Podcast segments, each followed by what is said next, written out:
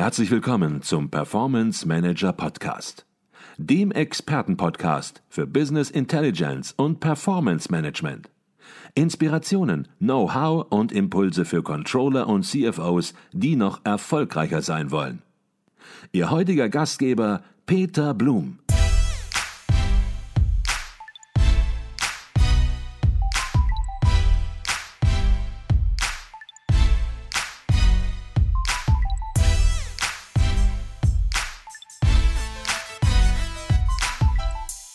Herzlich willkommen beim Performance Manager Podcast. Mein Name ist Peter Blum. Die Bayer AG hat sehr frühzeitig damit begonnen, die Voraussetzungen für den Einsatz von künstlicher Intelligenz zu schaffen. Mit Dr. Philipp Planck, Head of Decision Science for Enabling Functions im Konzern, möchte ich mich heute über den Einsatz von künstlicher Intelligenz oder kurz KI im Controlling unterhalten, möchte neue Möglichkeiten im Forecasting besprechen und der Frage nachgehen, ob KI Controllern und Managern in Zukunft möglicherweise die Arbeit abnimmt. Doch bevor wir in dieses spannende Thema einsteigen, zunächst mal herzlich willkommen bei uns im Performance Manager Podcast, Dr. Philipp Planck. Herr Blum, äh, besten Dank. Äh, freue mich auch hier zu sein, ähm, auch, auch drinnen bei dem diesigen Wetter und viel vorgenommen für den Podcast. Das denke ich auch, aber ich glaube, da werden auch einige was mitnehmen und manchmal auch vielleicht staunen, was alles möglich ist. Aber auch das kann dann natürlich auch ein Impuls sein, eine Idee sein, sich mit dem Thema überhaupt mal auseinanderzusetzen. Jetzt ist es so, Manche werden Sie kennen, weil Sie auch sozusagen Ihr Projekt auch an der einen oder anderen Stelle schon ja, dargestellt haben, veröffentlicht haben, auch mal einen Vortrag gehalten haben. Aber manche werden auch sagen, Mensch, wer ist denn der Dr. Philipp Planck von der Bayer AG? Vielleicht können Sie so ein bisschen sich und Ihren beruflichen Werdegang kurz zunächst mal vorstellen. Gerne.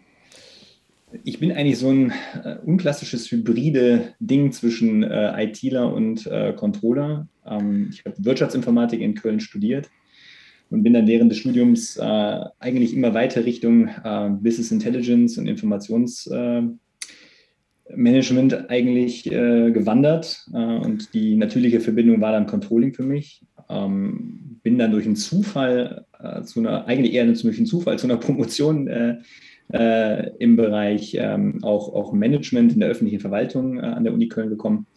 Ähm, habe dann sozusagen mein Controlling-Wissen gefestigt äh, und durch eine Kooperation mit Bayer, die wir vom Lehrstuhl hatten, äh, dann mein Einstieg äh, bei Bayer. Auch dort im Business Intelligence-Bereich gefunden, habe dort äh, Data One, das ist das Projekt, über das wir später wahrscheinlich auch noch sprechen werden, eigentlich von seinen Kinderschuhen an begleitet.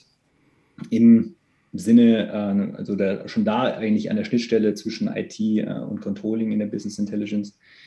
Äh, und dann mehr und mehr gesehen, als wir die Daten endlich in dem System hatten, dass man damit halt auch deutlich mehr machen kann als einfach nur den Konzernabschluss und ähm, haben dann dort in der Advanced Analytics im Controlling angefangen, Themen Data Science zu integrieren. Und ähm, ich bin jetzt seit zwei Jahren auf der IT-Seite in der Decision Science, um das letztendlich auch funktionsübergreifend äh, mit einem Team machen zu können und bin eher auf die Methodenseite gesprungen. Mhm. Jetzt haben Sie gerade gesagt, Sie sind in der Decision Science und wenn man sich Ihre Position anguckt, wie sie offiziell heißt, und ich wiederhole das nochmal, Head of Decision Science for Enabling Functions, fast ein Titel, der auf keine Visitenkarte drauf passt und hört sich imponierend an, aber was natürlich spannend ist, was steckt denn dahinter, was sind da ganz konkret Ihre Aufgaben und was verbirgt sich hinter Decision Science?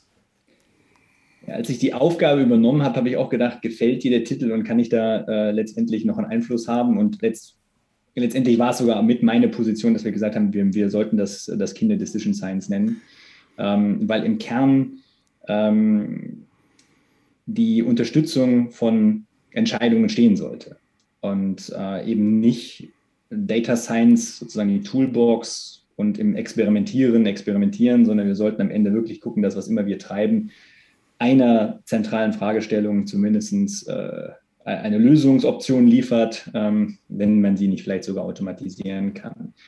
Ähm, ich bin im Konzern verantwortlich aus der IT-Seite an der Schnittstelle zu den äh, Konzernfunktionen, die wir Enabling Functions nennen.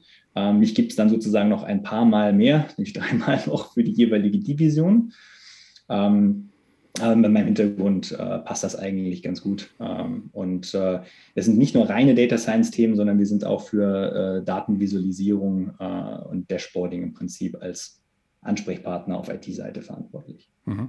Und ich verstehe das so, Sie sind in gewisser Weise oder verstehen sich so als Sparingspartner auch, ja, in dem Falle, wie es bei Ihnen heißt, der Enabling Functions, also des Managements mal ganz allgemein gesprochen, indem Sie sagen, Mensch, es gibt überall so viele Daten, das wissen natürlich auch die einzelnen Fachbereiche, die Funktionsbereiche, und Sie kommen jetzt daher und sagen, Mensch, pass mal auf, ähm, was habt ihr denn hier für Daten und wisst ihr überhaupt, was man damit alles machen kann? Kann man das so platt umreißen?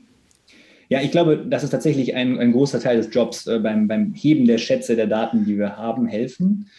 Ähm, und, äh, sage ich mal, den Vorteil äh, gegenüber einer, einer einzelnen Funktion im Prinzip auch darstellen. Und das ist auch immer das, was mich eigentlich beim Controlling immer fasziniert hat, dass man halt äh, über den Tellerrand hinaus gucken muss. Und wir, wir können dabei helfen, dass wir beispielsweise ähm, Daten aus der Supply Chain für einen, also einen operativen Planungsprozess mit einem Finanzplanungsprozess verbinden, äh, dass wir auch HR-Planungen mit, mit Kostenplanungen verbinden können. Ähm, und was wir dort mit äh, künstliche Intelligenz vielleicht zusätzlich noch machen können. Das sind genau die Themen, die wir versuchen in die Funktion äh, zu bringen, korrekt. Mhm. Jetzt sagen Sie es natürlich noch einmal, wir wollen uns heute über künstliche Intelligenz unterhalten und da werden natürlich ganz viele Unternehmen sagen, ganz viele Manager, ganz viele Controller sagen, Mensch, ist für uns nicht relevant, ist ganz weit weg. Äh, wir haben ein Tagesgeschäft und da müssen wir uns nicht mit befassen und schalten ab.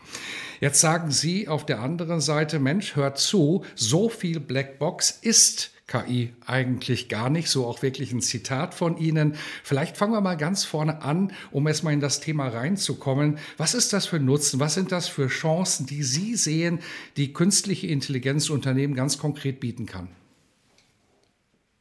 Also auf der Produktseite sind wir als Life Science Unternehmen natürlich, äh, da glaube ich, auch äh, weit vorne. Äh, nehmen wir mal das Digital Farming, ähm, wo wir tatsächlich künstliche Intelligenz benutzen, um äh, das ganze Agrarthema letztendlich zu unterstützen. Ähm, da gibt es vieles von der automatisierten Auslesung von Satellitenbildern, um einen Farmer bestmöglich zu unterstützen, aber äh, auch im, im Medizinbereich, also Tumorerkennung mit künstlicher Intelligenz wäre sowas.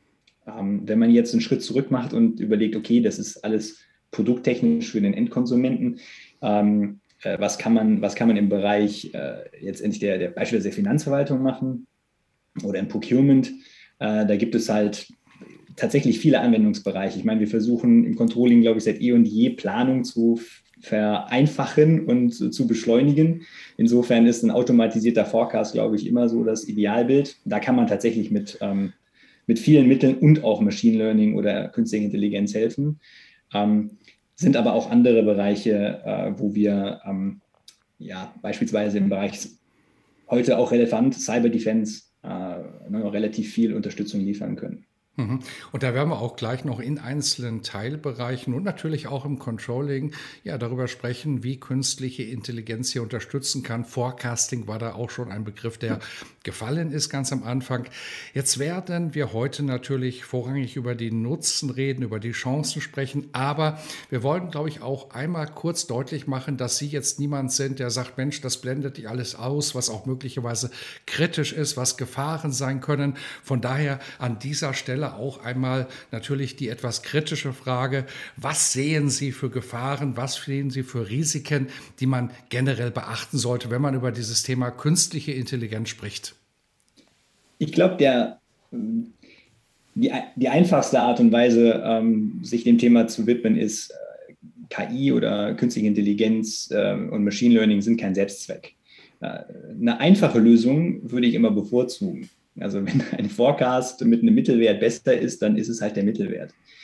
Ähm, das ist das Erste. Es ist tatsächlich sehr oft so, dass auch eine äh, sehr übertriebene Erwartungshaltung gegenüber nun äh, der künstlichen Intelligenz herrscht, von wegen, ah, da kommt jetzt das und das löst äh, faszinierenderweise alle unsere Probleme und unsere Forecasts haben auf einmal alle 99% Accuracy. Auf den gleichen Daten wie vorher. Und ähm, nicht nur, dass die Algorithmen, die wir benutzen, teilweise ja wirklich alt sind, wenn man ganz ehrlich ist, nur heute ihre Anwendungsmöglichkeiten erst haben. Also vieles davon ist in den 70er Jahren entwickelt worden, nur ist es eben heute erst anwendbar mit der Processing Power, die wir haben. Äh, ich glaube, dementsprechend muss man, muss man sich realistisch äh, dem Themenbereich widmen und auch da ganz ehrlich eigentlich als zentralen Punkt am Anfang wieder fragen, warum mache ich das und welche Entscheidung möchte ich unterstützen und passt dort eigentlich KI? Und dann passt es tatsächlich öfter. Das zweite ist halt, das ist der Anfang der Kette und dann haben wir die Ende der, das Ende der Kette. Ähm, da gibt es zwei Problemstellungen, glaube ich, immer ähm, die, die letzte Meile sozusagen. Äh, vieles versandet dann nach einem Experiment und findet eben keine Skalierung.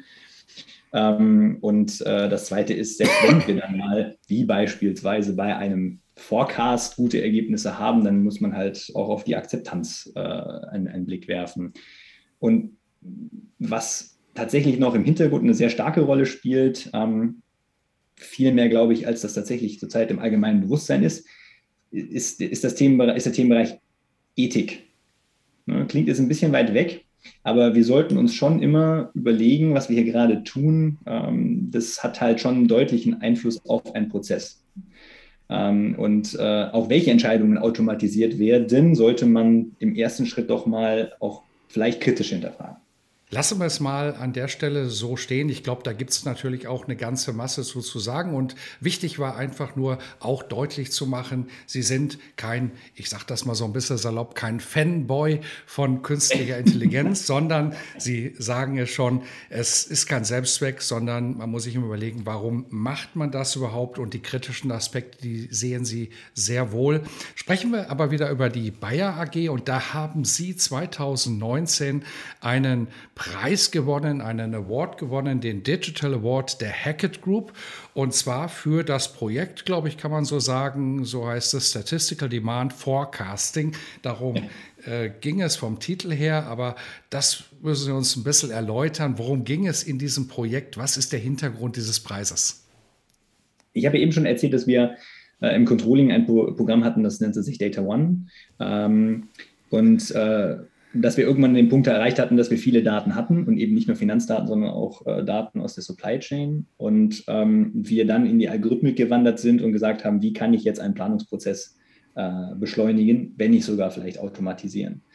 Und daraus ist, mit welchen Kennzahlen begibt man sehr oft, äh, eine der wesentlichsten ist halt nur mal Sales und Kosten, aber dann haben wir halt auf der Sales-Seite das uns angeguckt, ähm, hatten aber direkt halt die Idee, wenn wir bis zu 400.000 Zeitserien äh, automatisiert berechnen müssen. Wir können schlecht 400.000 Data Scientists einstellen, die äh, jede Zeitreihe sich angucken, optimieren. Und die, die Lösung war halt dann ein, ein, ein, eine Methode, die sich selbstständig sozusagen verwaltet, guckt, welche Algorithmen, welches Machine Learning, das ist auch Teil davon, für welche äh, Zeitreihe passt und dann ähm, einen Planer für ähm, eben den Demand Planner äh, diese Werte zur Verfügung stellt. Und gleichzeitig ihm eben nicht nur einen Datenpunkt liefert, sondern ihm auch äh, eine Konfidenz sozusagen zur Verfügung stellt, ob er mit dem Ergebnis nun wirklich was tun kann, ob er es noch anpassen sollte oder ob das vielleicht höchstens ein Richtwert ist und er doch noch seine eigene Planung obendrauf stellen soll. Mhm. Und Sie haben dieses Projekt auch in der Praxis erprobt und im Einsatz. Ähm, ja, welche Erfahrungen haben Sie gesammelt? Wie ist denn die Qualität, die da rauskommt? ähm, also wir haben das tatsächlich in allen drei Divisionen inzwischen im Einsatz, äh, in, in, in vielen Ländern mit äh, zugegeben unterschiedlicher äh, Adoption. Ähm, ich glaube, eines der, der, der, der, der, der, der, einer der, Kern, äh, der Kernpunkte, die wir dabei gelernt haben, ist eben, dass es äh, nicht darauf ankommt, überall, äh, sag ich mal, sehr gut zu sein, äh, sondern dass man halt im Mittel gut ist und dass man halt genügend Produkte äh, ja, automatisiert beplanen kann. Ähm, und die, die, wir sehen halt, dass in bestimmten Bereichen für bestimmte Produkte ähm, deutlich äh, bessere Forecast Accuracy da sind, als dass der, der manuelle Forecast liefern kann. Und in den Bereichen sehen wir auch äh, tatsächlich ähm, von den Möglichkeiten, die wir dem Planer anbieten. Es sind mehrere, wie eben schon gesagt. Es gibt so eine Art Aktivierungsempfehlung für eine Automatisierung. Und da sehen wir als letzten Schritt die Vollautomatisierung. dass jemand auf den Knopf drückt und sagt, so dieses Produkt, naja, ich sehe vielleicht im Reporting nochmal drüber, aber eigentlich geht das sofort in Demandplanung, dass das tatsächlich genutzt wird. Es ist schwer jetzt über alle äh, hinweg ähm, äh, so eine Adoption Rate zu setzen, aber wir sehen in bestimmten Märkten, in bestimmten Produktportfolios schon so die 60 Prozent, 70 Prozent ähm, äh, Automatisierungspotenziale. Ähm, und ähm, in anderen Bereichen zugegebenermaßen sind es dann sehr, sehr wenige Bereiche, wo halt vor allem relativ viel Fluktuation ist. Aber auch da ist es immer ein gewisser Basisteil, der halt eben schon automatisiert werden kann. Und dementsprechend versuche ich auch bei der Erwartungshaltung immer zu sagen, selbst wenn es nur irgendwo 10 Prozent von eurer Arbeit in App nehmen kann, dann kann es halt diese 10 Prozent abnehmen. Mhm. Ich glaube, da kommen wir auch nachher noch mal einmal kurz drauf zurück. Vielleicht kann ich Ihnen dann noch so ein paar Geheimnisse, Best Practice sozusagen entlocken, worauf man achtet, dass man eben auch gute Ergebnisse bekommt und sich nicht in lauter Einflussfaktoren verliert, die aber hinterher möglicherweise eben für das Gesamtergebnis gar keine Bedeutung haben. Aber Sie haben das jetzt schon häufiger angedeutet. Dieses Projekt, für das Sie eben auch ausgezeichnet worden sind, das war nicht der Ursprung, sondern Sie haben begonnen mit einem Projekt, das sich Data One Projekt nennt. Und vielleicht fangen wir da auch noch mal vorne an, weil es ist immer natürlich schwierig, ja, die, so ein Projekt, was wirklich High-End ist, dann entsprechend auch nachzuvollziehen, wenn man die Ursprünge nicht kennt. Was war Ihre Motivation für das Data One-Projekt und welche Ziele haben Sie mit diesem ersten Startprojekt sozusagen verfolgt? Also das Data One-Projekt äh, ist ursprünglich äh, sehr stark Controlling getrieben gewesen, mit dem, mit dem Blickwinkel, dass wir ähm, ein einfaches Konzernreporting äh, quer weg über alle Divisionen ermöglichen wollen. Ähm, und ein kleiner Hinderungsgrund dahinter war halt, dass wir vorher mehr oder weniger für jeden Bereich ein Business Warehouse hatten äh, und dass eine Datenzentralisierung, Data One, Daten an einem Platz, äh, äh, eigentlich der, der, der, der Aufschlag zu allem war.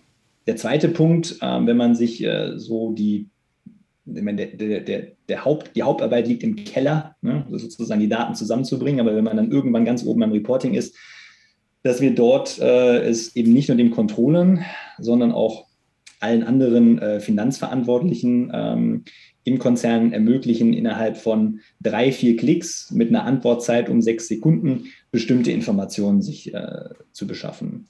Und sag mal, als, als, als heiligen Gral dann noch äh, die Verknüpfbarkeit von bestimmten Datenräumen. Also wir haben zwar angefangen mit Finanzcontent, haben aber sehr schnell Supply Chain Informationen, Procurement Informationen, HR Informationen mit äh, in das Data One Projekt integriert und klare Idee war halt, diese Bereiche dann so zu integrieren, dass man von einem Kostenstellenbericht ins Procurement abspringen kann, äh, um meine Bestellungen zu sehen ähm, und ähnliches. Ne?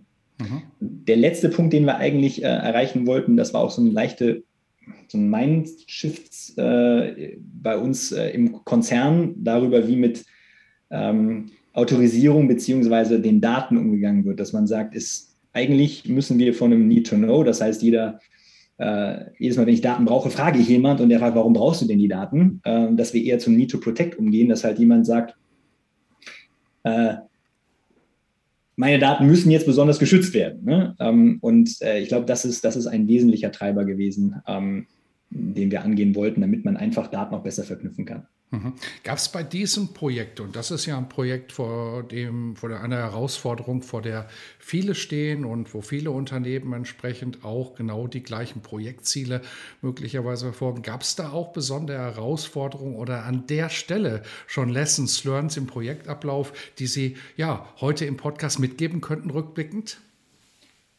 Ich glaube, ein, einen Vorteil muss man, muss, man, äh, muss man direkt mitgeben, der uns äh, sage ich mal, überhaupt in die Lage versetzt hat, bestimmte Sachen zu machen, ist, dass wir, wenn wir unsere äh, Enterprise Resource Planning Systeme sehen, ähm, die wir dann in der BI-Landschaft äh, ja, dann zusammenführen wollten, dass die sehr hoch standardisiert sind und wir auch nicht so viele haben. Ich kenne da andere Großkonzerne, die haben deutlich mehr Systeme. Also das ist erstmal schon ein guter Startpunkt gewesen. Und auch in den jeweiligen äh, Business Warehouses war schon viel vorhanden, was man, was man übernehmen konnte sonst hätte das, glaube ich, auch nicht so, so schnell funktioniert. Ähm, insofern würde ich sagen, also das ganze Datenkonsolidieren ähm, und das äh, Harmonisieren von dem Reporting hat eigentlich ganz gut funktioniert.